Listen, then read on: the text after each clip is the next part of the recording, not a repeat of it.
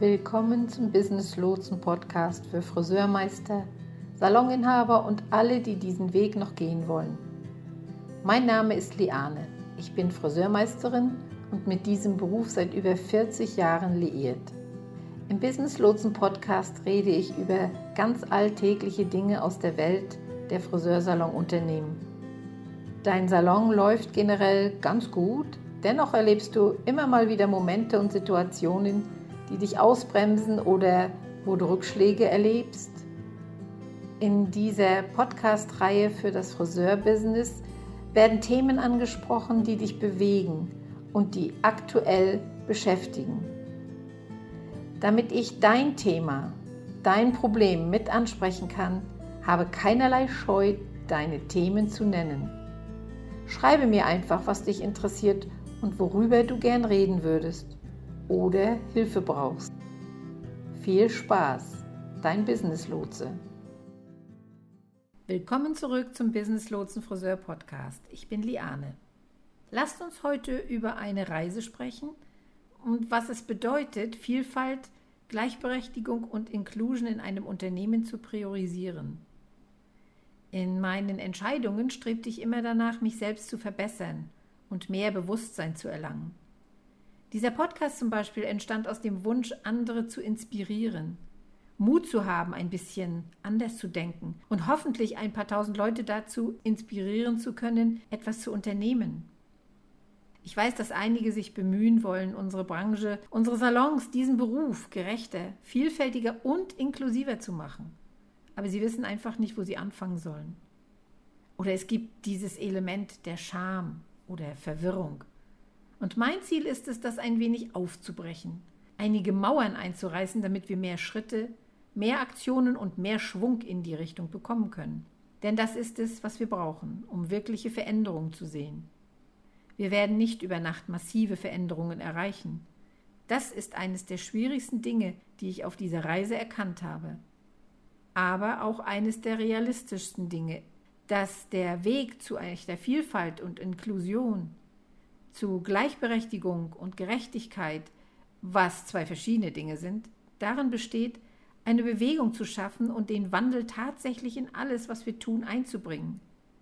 Und es wird eine enorme Menge an Energie erfordern. Ich hoffe, dass du beim Anhören dieser Folge einige Ideen bekommst, einige Einsichten gewinnst, einige Hinweise darauf bekommst, wohin du dich wenden kannst, um dich weiterzubilden dich inspirieren zu lassen und vielleicht ein wenig über dich selbst nachzudenken. Ich habe also angefangen, Priorität einzuräumen. Als mir klar wurde, dass ich nicht nur die Art und Weise, wie mein Unternehmen auftritt, sondern auch die Art und Weise, wie ich selbst auftrete, wirklich radikal ändern musste. Das war einschüchternd.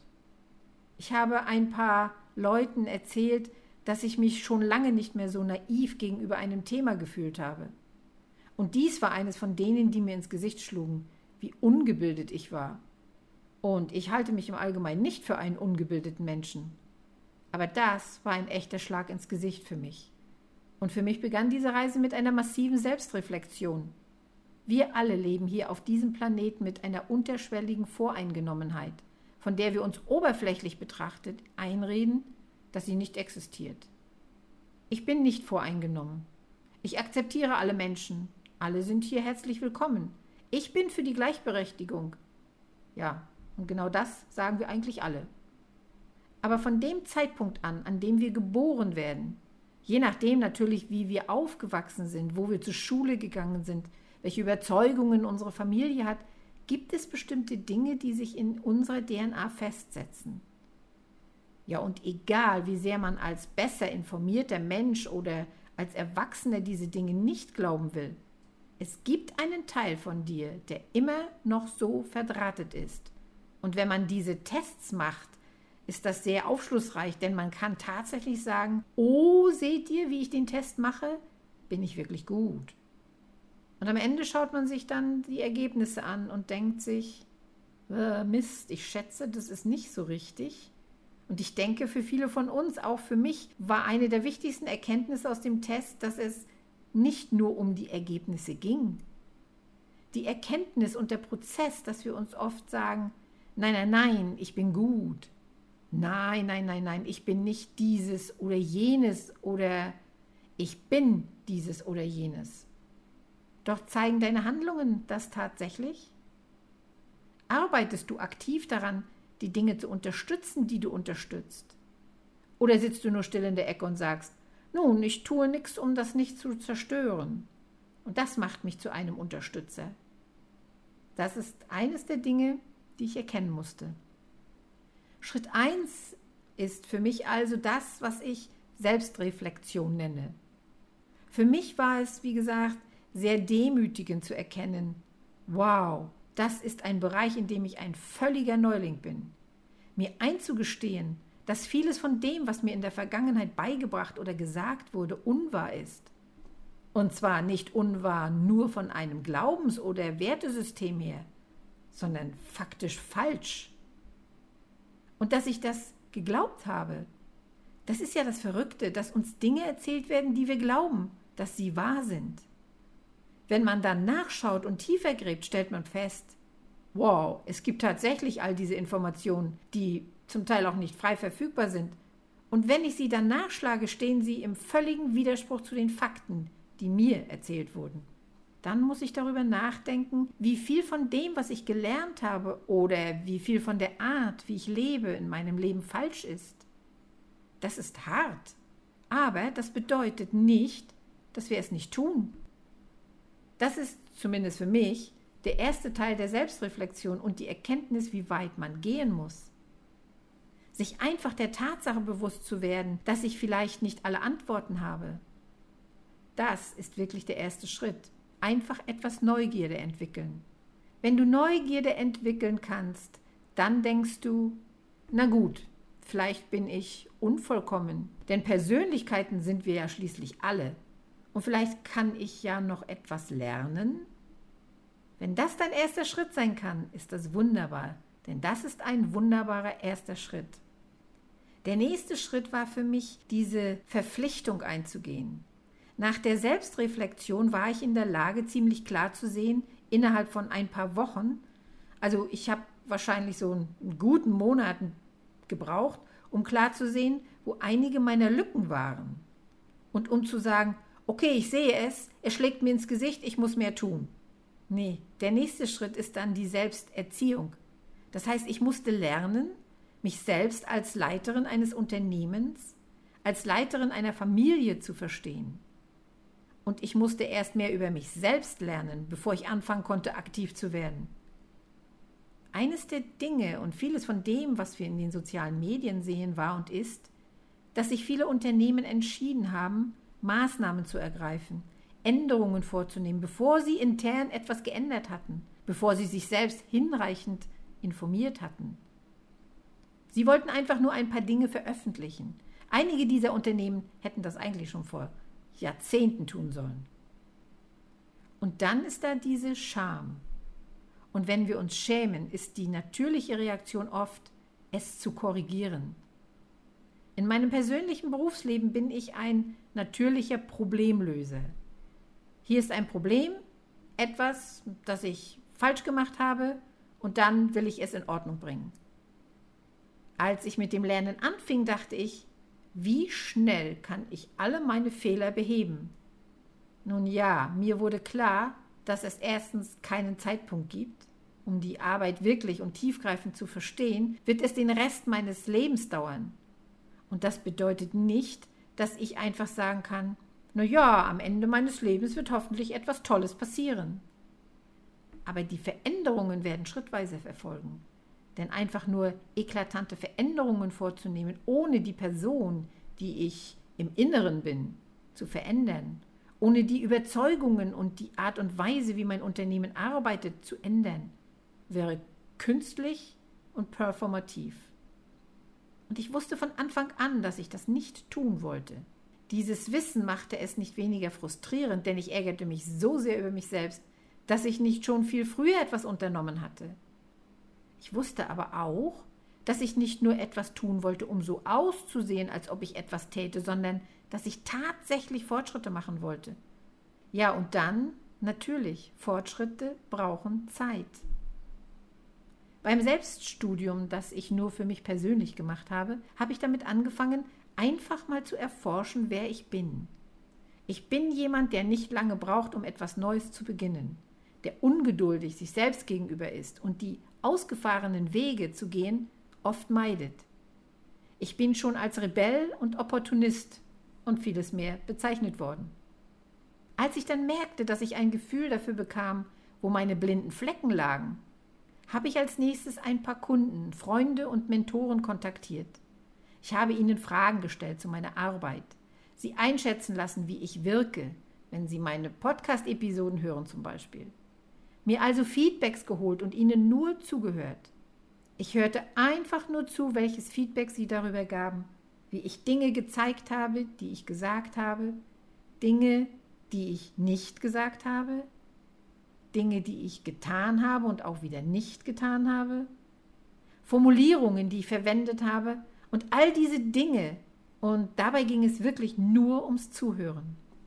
Sogenannte Zuhörsitzungen sind also eines der Dinge, die mir meine Coaching-Berater beigebracht haben. Zuhörsitzungen sind eines der mächtigsten Dinge, die man tun kann.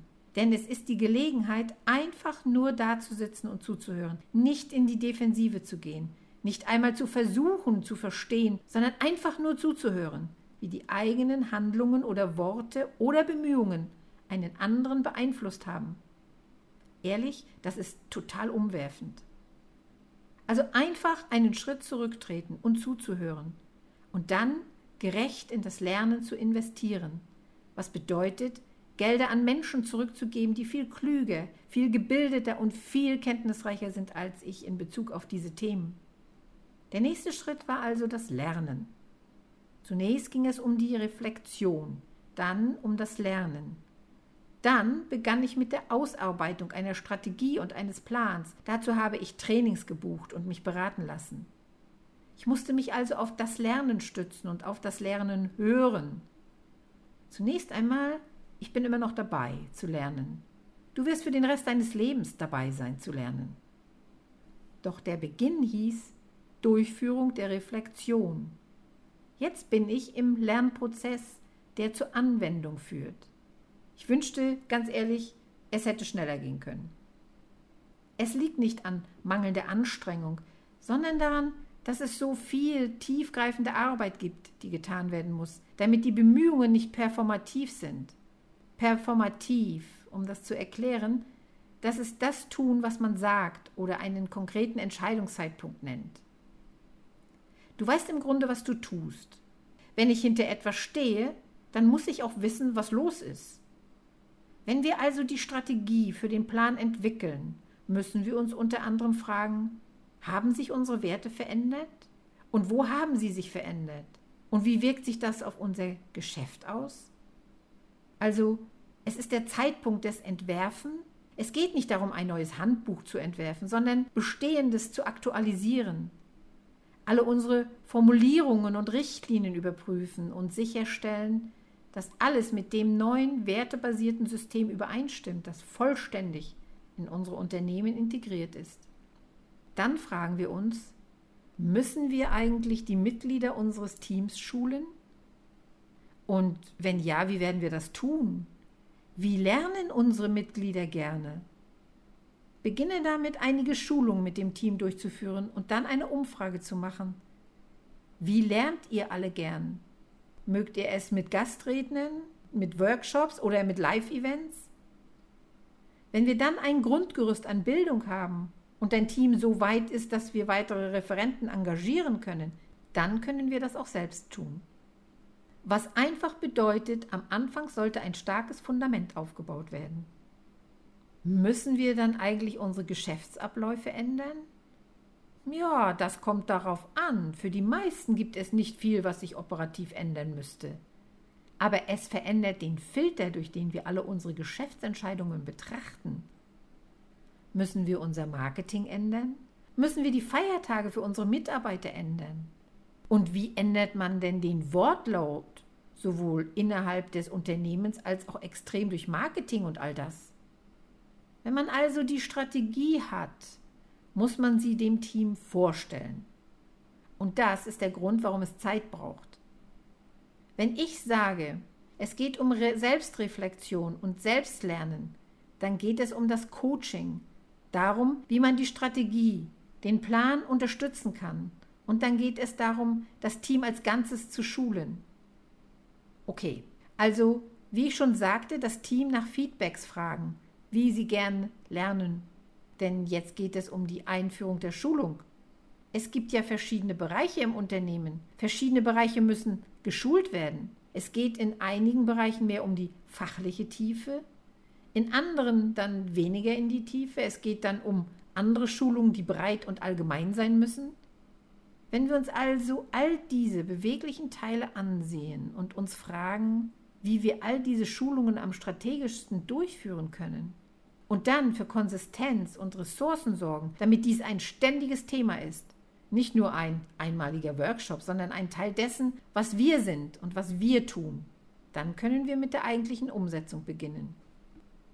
Wir werden vielleicht die Einstellungspraktiken ändern, wenn nötig. Auch wenn nötig, müssten wir vielleicht das Marketing ändern. Wenn nötig, unser Dienstleistungsangebot sogar ändern.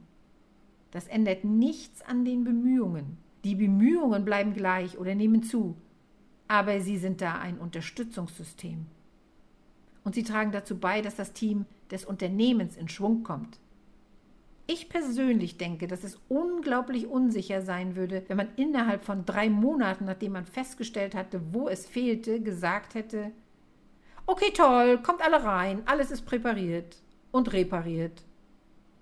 Nee, nee, nee, das wäre völlig falsch und unangemessen. Aber es wäre auch unmöglich gewesen, das alles in drei Monaten zu tun. Damit würde dann ein unsicheres Umfeld geschaffen sein, in dem dein Team nicht geschult worden wäre. Sie tappen also im Dunkeln. Sie haben sich nicht weiterentwickelt. Deshalb denke ich, dass viele Friseure und Salonbesitzer, wenn sie sagen, ich möchte wirklich einen Ort haben, an dem jeder sicher ist, an dem sich jeder wohlfühlt und jeder willkommen ist und jeder kann bedient werden. Ja, dann denke ich, das ist wunderbar. Nun, man muss erst den Prozess der Reflexion und des Lernens durchlaufen und dann kann man damit beginnen, diese Schritte nach außen hin richtig zu machen.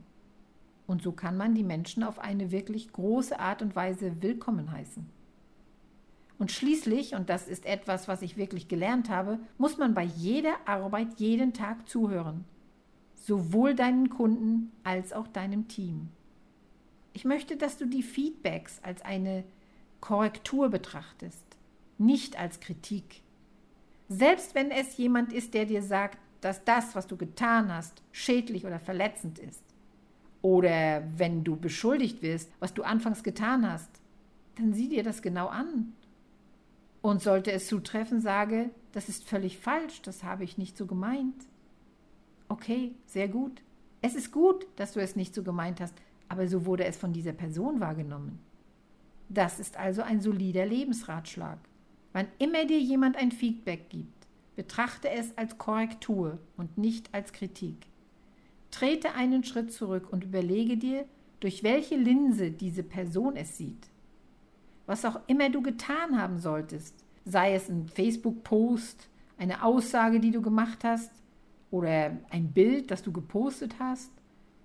Und all das hat bei jemandem Emotionen ausgelöst. Und wenn du dir einen Moment Zeit nehmen könntest, um dich selbst zu informieren und zu sagen, okay, ich kann sehen, wo ich das oder dies getan habe, dass es bei jemandem ein bestimmtes Gefühl ausgelöst hat, um diesen Moment der Reflexion zu haben. Das ist ein wirklich guter erster Schritt. Außerdem können wir das Geschenk der Energie, das diese Person uns macht, wertschätzen, denn sie musste ihre Zeit nicht dafür aufwenden, dir eine Nachricht zu schicken. Und ich weiß, dass viele von uns sagen, mir wäre es lieber, du würdest gar nichts sagen. In manchen Fällen sind böse Kommentare nicht hilfreich. Das ist auch nicht das, wovon ich spreche. Ich spreche nicht davon, dass mir jemand eine Nachricht geschickt hat und einfach sagt, du bist dumm.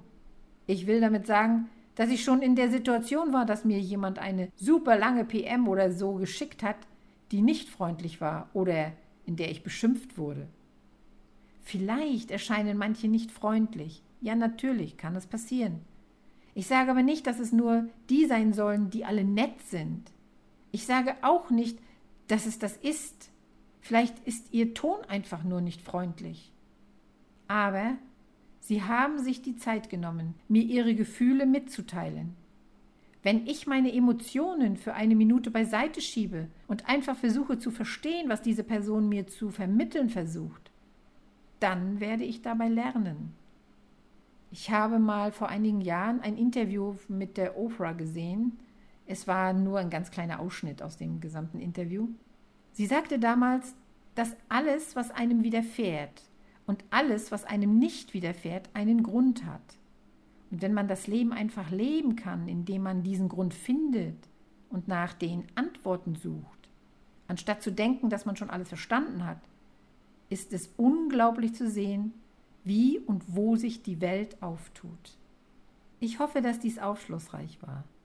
Um es zusammenzufassen, wenn du in eine Reise investieren willst, und mit investieren meine ich nicht nur monetär, sondern auch emotional, körperlich, geistig, einfach alles, wenn du also beschlossen hast, dass dein Unternehmen vielfältig, gerecht und inklusiv sein soll, wenn du kein Unternehmen sein willst, das Menschen abweist, die mit den von dir angebotenen Dienstleistungen übereinstimmen, dann ist ein wirklich guter Anfang die Selbstreflexion.